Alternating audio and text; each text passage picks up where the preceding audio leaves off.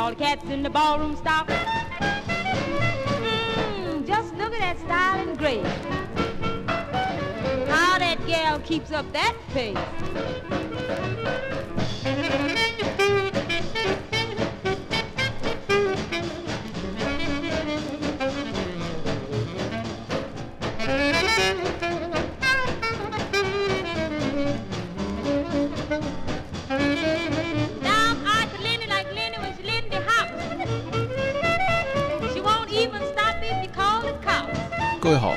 收听 w i f e Jazz，我是米周。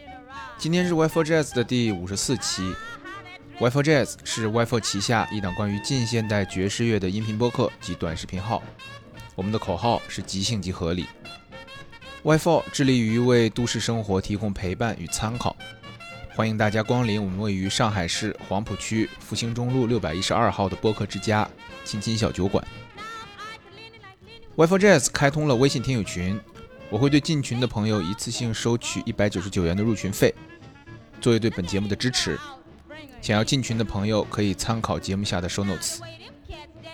爵士乐的现场性导致了单纯的音频没有办法展现它的全部魅力，因此 w i f e Jazz 在小红书开通了短视频号，我会在上面分享一些非常棒的爵士乐现场，偶尔也会发一些自己的视频，欢迎大家去小红书关注 w i f e Jazz，作为播客伴侣。配合使用。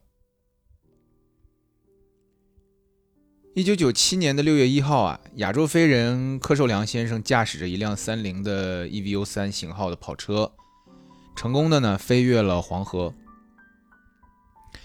那一年我记得我还在上小学啊，当时这个事儿呢给我留下了非常非常深刻的印象，因为那个时候啊，几乎是全世界都在报道谈论这件事儿。我记得。那个时候，我们小学同学之间啊，就算是运动会上这种跳远比赛的时候，你跳出了好成绩，都要说自己是柯受良。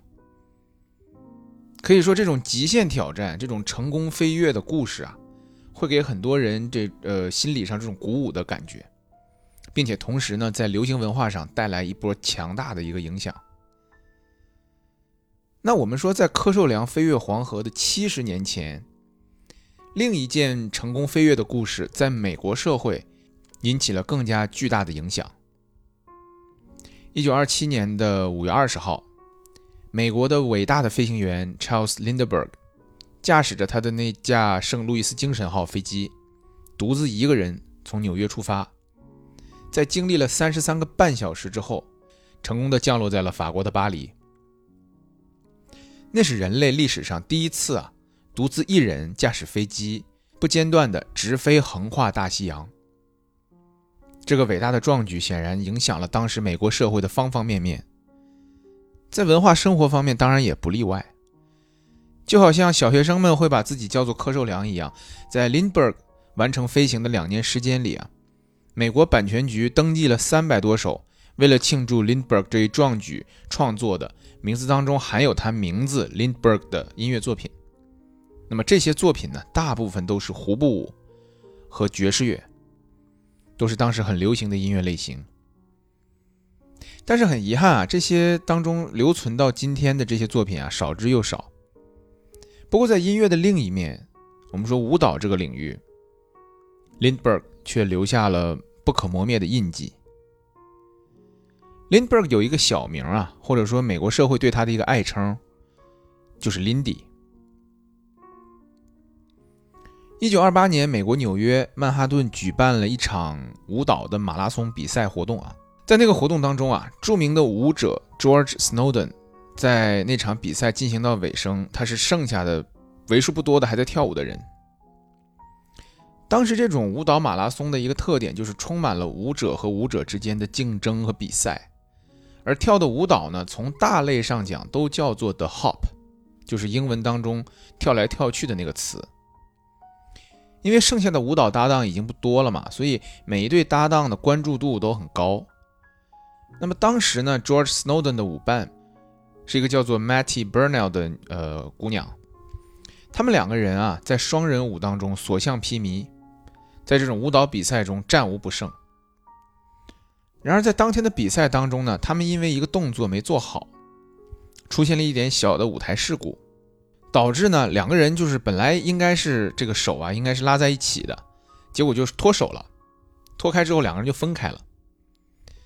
为了掩盖这个失误呢，George Snowden 就开始即兴的变换他脚下的步伐的花样。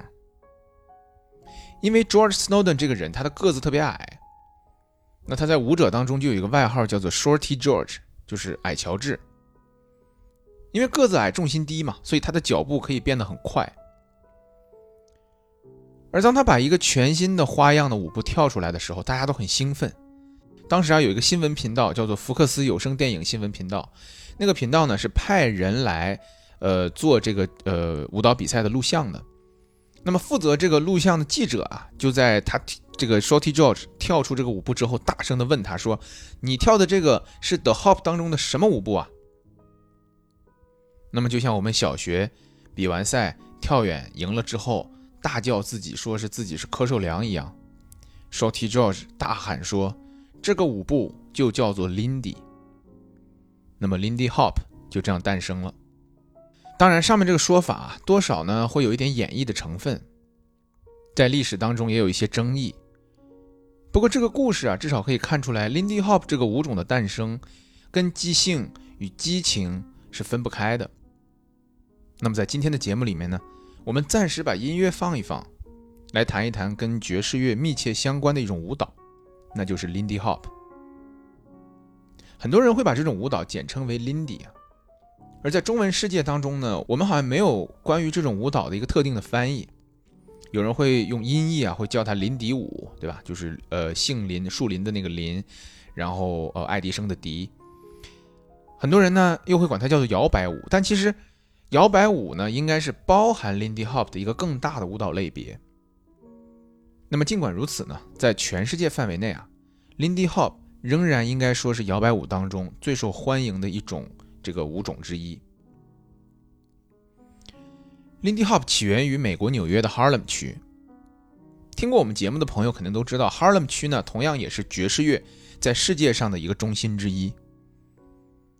在 Lindy Hop 这个舞种诞生之初啊，在 Harlem 有一个地方成为了这个舞蹈发展壮大的一个摇篮。这个地方呢就是一个叫做 Savoy Ballroom 的大舞厅，我们今天翻译成 Savoy 大舞厅。那提到 Lindy Hop，就不得不说说这个 Savoy 大舞厅。这个大舞厅呢，位于 Harlem 区的，我们有一条街叫 Lenox 大街的五百九十六号。Lenox 大街呢，曾经被称为 Harlem 区的心跳。那如果这样说的话呢，Savoy 大舞厅就是 Lenox 大街的护心肉。Savoy 大舞厅呢，从一九二六年三月十二号开始营业。一直到一九五八年的七月十号歇业，中间呢总共经营了三十二年的时间，并在这期间呢几乎从未间断过为舞者去服务。大舞厅的面积呢总共将近有一千平米，可以容纳四千人同时跳舞。Savoy 有两个老板，分别是白人实业家 J. Fagan 和犹太商人 Moy Gale，而他的经理是一个黑人，叫做 Charles Buchanan。他同时又是一个黑人的这种民权运动的领袖，所以你看到啊，这种搭配就是他的老板是一个白人，啊，老板另外一个老板是犹太人，然后他的经理又是一个黑人，就这种搭配呢，就让这个 Savoy 大舞厅跟当时很多的舞厅很不一样。Savoy 大舞厅的一个特点就是它有着一套无差别的评价体系，什么意思呢？就是说不论你是黑人还是白人，Savoy 对你的评价。只是看你跳舞跳的好不好。据说有一次啊，当时的好莱坞之王 Clark Gable 走进了 Savoy 大舞厅。如果是其他地方啊，人们会一拥而上，对吧？因为毕竟他是当时这个最红的一个呃好莱坞的演艺明星嘛。但是据说当时在 Savoy，人们知道了 Clark Gable 来了之后，问的最多的第一句话就是：“哎，他跳舞怎么样？”所以，不管你是谁，只要走进 Savoy，人们在意的就只有你的舞技，而不是你是谁。当然，也不是你的肤色是什么样的。Savoy 呢，对于摇摆舞来说呢，是摇摆舞绝对的耶路撒冷嘛，那么，除了对于舞者来说意义非凡之外，它也给音乐家们带来了许许多多的创作灵感。当时 Savoy 大舞厅的驻场大乐队是 Chick Webb 的摇摆舞大乐队。很多爵士乐名曲啊，其实都跟 Savoy 有关啊，有的是在那创作的，有的呢，甚至就是以 Savoy 就会把 Savoy 这个词放在自己的乐曲的名字里。比如说下面这首曲子《Stopping at the Savoy》，我们听到的呢是 Benny Goodman 的版本。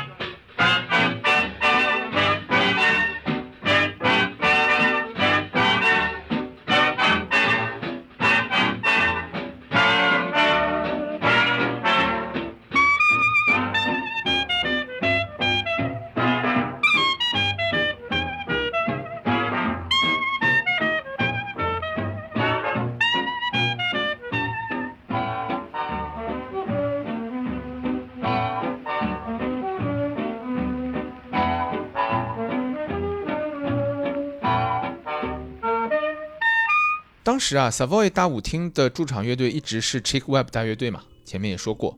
那么 Chick Webb 呢，这个人是爵士乐史上一个非常非常出色的鼓手，而他也凭借着超强的这个组织和编曲能力，独霸 Savoy 大舞厅很多年。在许多爵士乐手和摇摆舞者眼里呢，Chick Webb 是当时啊当之无愧的摇摆舞曲代言人。而就在同一时期呢，就在不远处的纽约下城，同样存在着另外一个摇摆舞之王，人们叫他 King of Swing，也是一个大乐队的领袖，那就是当时大名鼎鼎的 Benny Goodman。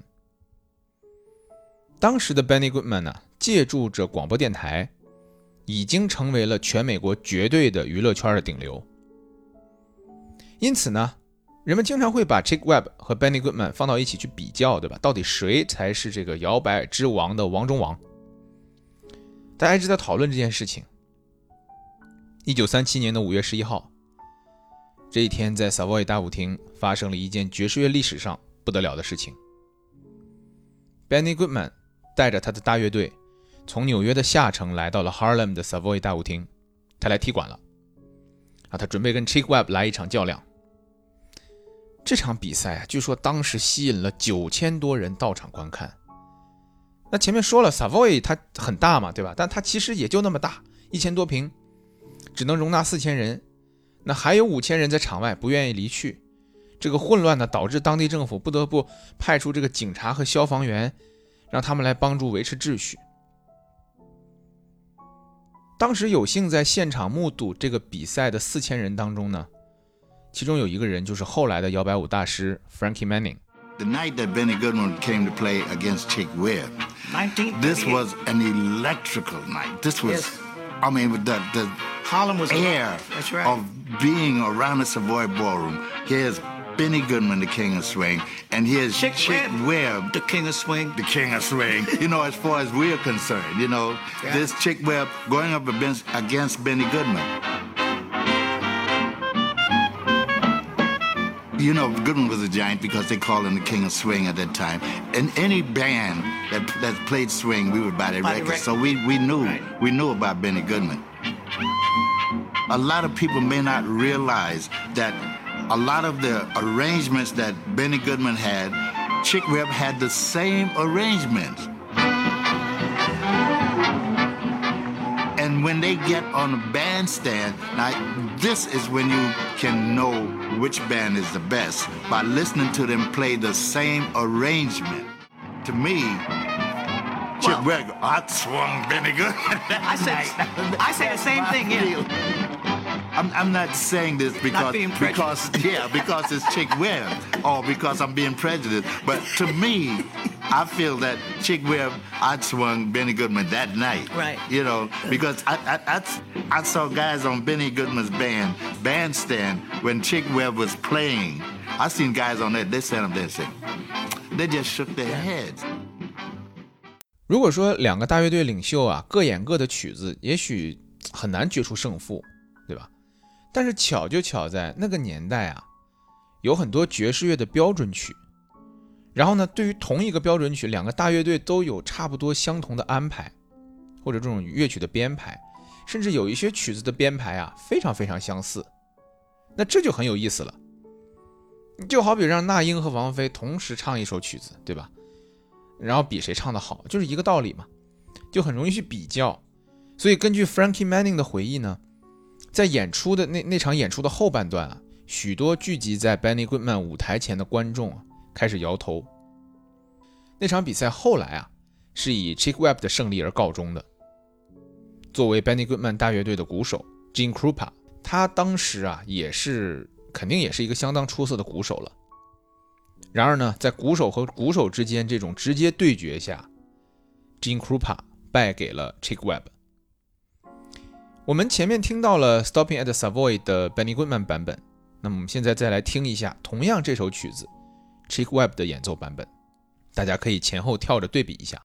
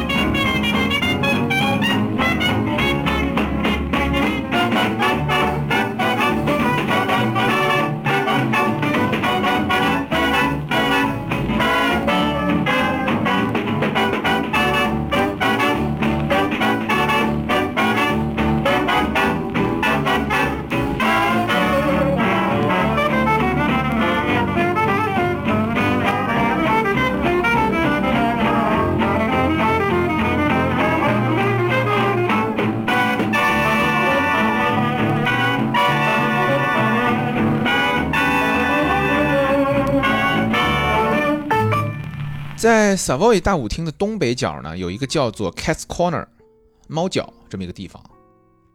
传说啊，只有最厉害的舞者才有资格在那里跳舞切磋舞技。从 Savoy 成长起来的杰出舞者呢，甚至他们有一个统一的名字，就叫做 Savoy Lindy Hoppers。后来呢，一个叫做 Herbert White 的早期舞者啊，成立了一个组织，叫做 White's Lindy Hoppers。他专门签约这些 Savoy 的舞者，并找机会把他们送去像百老汇这样的大舞台。那这些舞者当中呢，其中非常有名的一个人，也就是后来被现代摇摆舞者看作是一个承前启后的人。这个人名字就是我们提前面提到的那个 Frankie Manning。Frankie Manning 呢是佛罗里达人，从小在他妈妈的影响下就开始跳舞。他从1930年开始活跃在 Savoy 大舞厅，并且凭借自己的技术呢，最终加入了 Whitey's Lindy Hoppers，并且赢得了在 Cat's Corner 猫脚表演的机会。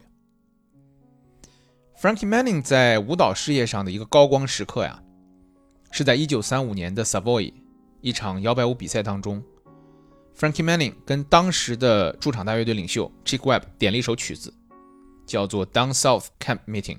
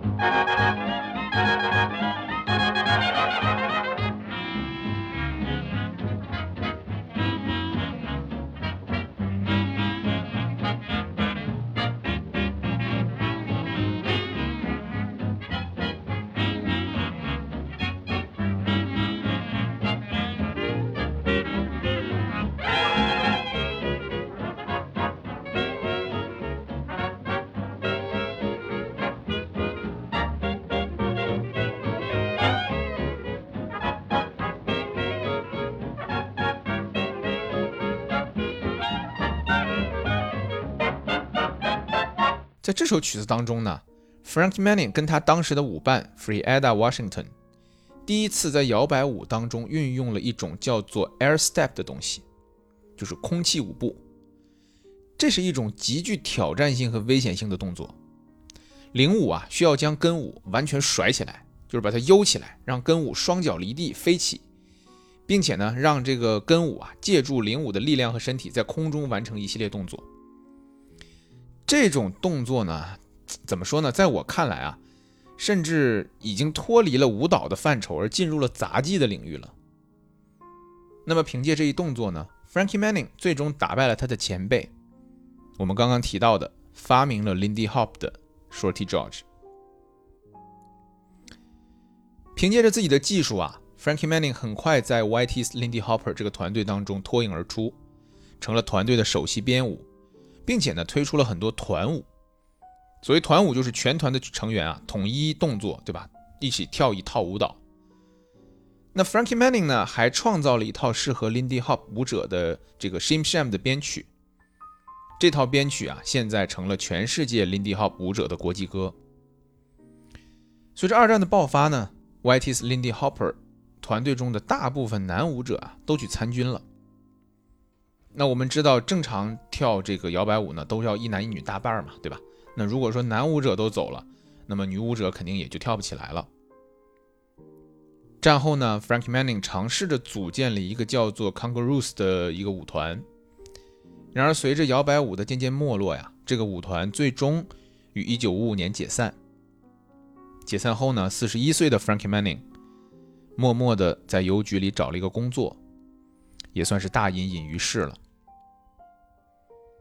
在差不多三十年之后啊，1982年啊。同样是曾经在这个 YT's Lindy Hopper 的这个团队里面的成员，一个哥们儿叫做 Al Means，他呢开始在纽约教授摇摆舞。三年之后，一九八五年，在这个 Al Means 去世之前，他跟他的学生们说：“说其实就在纽约啊，还有一个比我更厉害的人，叫做 Frankie Manning。你们如果想继续学习摇摆舞，可以去找他。”一九八六年呢，美国的两位舞者。Aaron Stevens 和另一位叫做 Steven Mitchell，这两个人联系了 Frankie Manning，并且请求啊跟他去学习这个 Lindy Hop。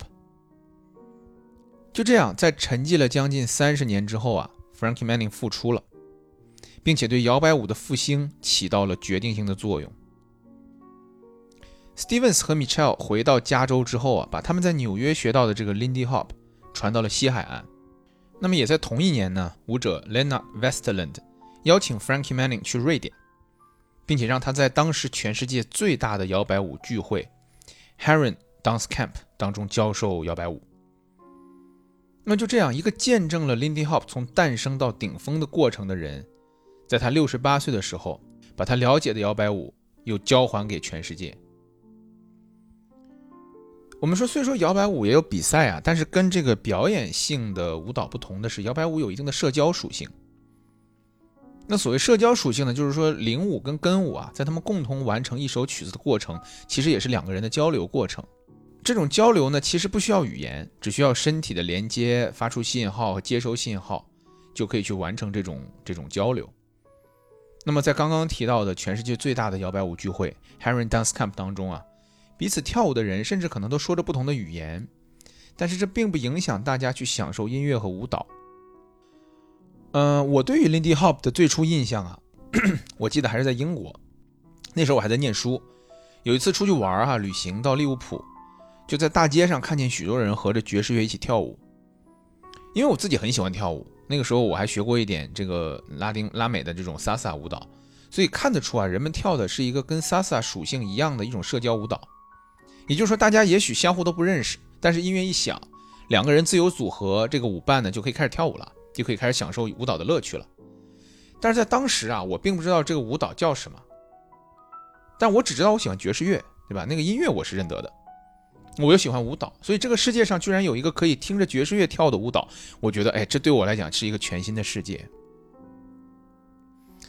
然而，就是这样一个让人感到开心的舞蹈啊，也是经历了一个从不被认可到被认可的过程的。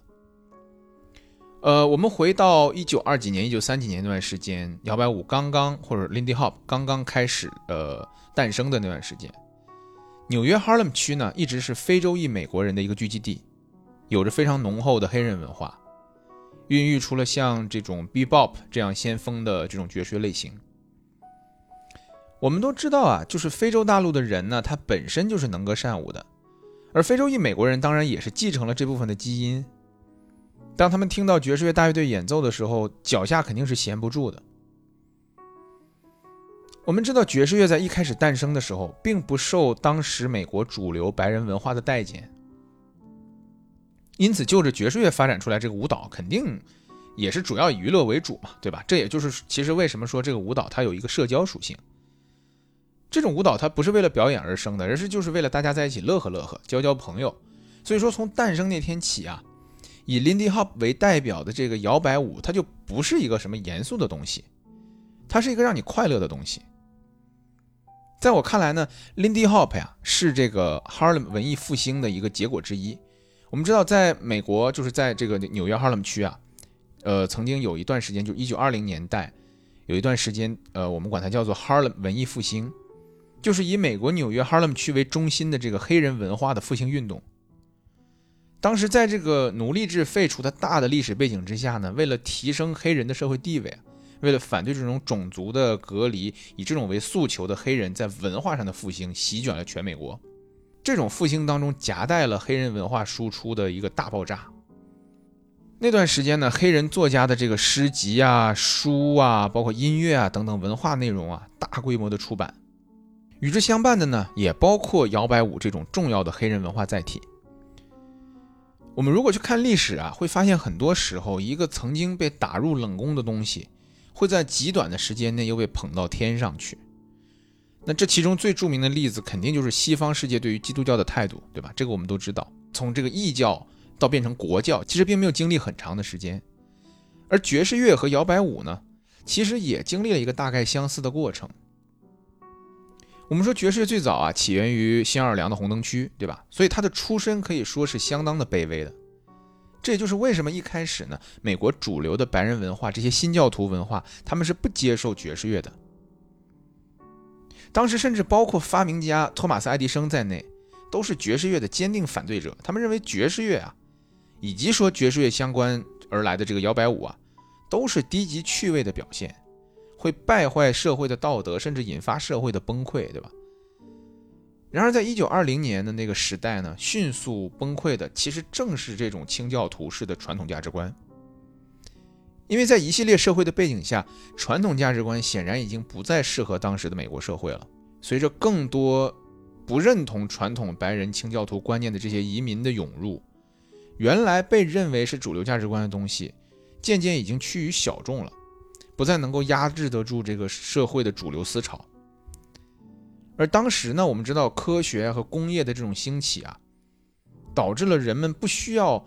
过多的投入时间在工作上面，人们开始有了大量的闲暇时间。那么在十九世纪呢，我们知道由于工作时间很长，对吧？道德和宗教它是反对懒惰和娱乐的。那个时候本身人们的业余活动啊，他的他的这个欲望就很少。在所谓的这个礼拜日或者安息日，对吧？更多的人会选择去教堂，比如说去诵经、去唱歌这种方式去度过自己所谓的这个闲暇时光。然而，技术的进步和新的这种劳资关系，导致人们的闲暇时间在和手上的钱啊变得越来越多了，所以呢，也需要去寻找一个新的一一套消费伦理。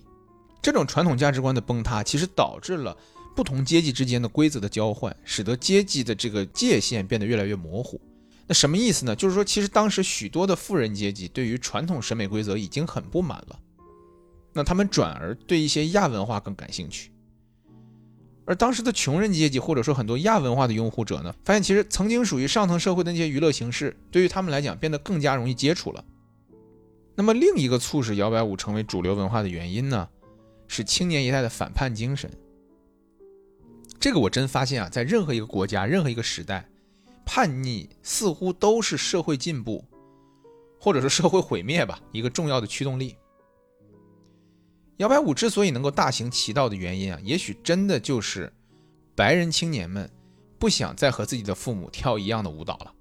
同时呢，摇摆舞里面存在着某种意象，象征着青少年挣扎的这些本能，包括肉欲和好斗，对吧？这些其实都是。但相比于街头的这种打斗，摇摆舞这种松散的结构和对于即兴的强调，让它对青少年的吸引力又多了一分。其实大家可以想一下。如果不需要冲突和流血就可以释放自己的荷尔蒙，而且呢，这个东西又能提供一种自由表达的一个媒介，这样的形式，青少年怎么能不喜欢呢？那当这些人长大了以后，自然而然的就把这种舞蹈推向了全世界。我自己呢，其实是一个非常重度的摇摆舞的爱好者。然后呢，我的太太 Tuti 呢，也是一个对于摇摆舞非常有自己理解，呃，并且我认为她一个非常有天赋的一个舞者。所以，所以我们两个基本上隔一段时间啊，就会去参加舞会啊，就会去跳摇摆舞。那么也希望大家呢，如果呃有精力或者如果感兴趣，也可以去到你自己所在的城市，找到看看有没有这种摇摆舞的组织去加入一下，去体验一下。我觉得都是一个不错的度过时间的方式。它甚至对于你喜欢的爵士乐也会让你有更深的理解。好吧，今天说是讲摇摆舞啊，但是可能讲了一些呃关于历史啊，关于这个文化的一些发展呢，可能呃多说了一点东西。所以节目的最后呢，呃，我给大家也是分享一首曲子吧。这首曲子是我刚刚说的 Frankie Manning 摇摆舞的一个传承的大师，他在作为这个 Whitey's Lindy Hoppers 当中这个首席编舞的时候，他他编了很多这种团舞嘛。那么其中现在作为这个我们所所说的摇摆舞的国际歌，其中一首就是 Shim Sham。我们说 Shim Sham 这个舞步啊，可以跟很多不同的音乐去配合去跳。但是呢，我们说作为所谓的摇摆舞的国际歌，对吧？作为 Shim Sham 最通行的，呃，至少我们我所知道的，我们跳的舞蹈呢，叫做是一首 Tent What to Do。我们一起来听一下这首曲子，祝大家晚安。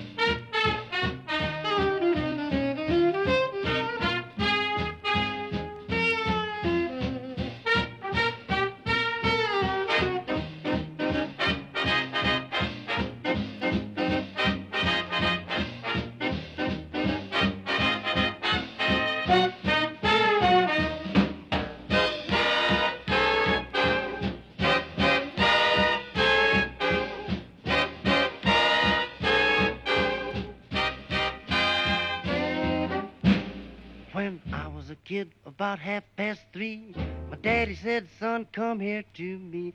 Says things may come and things may go, but this is one thing you ought to know.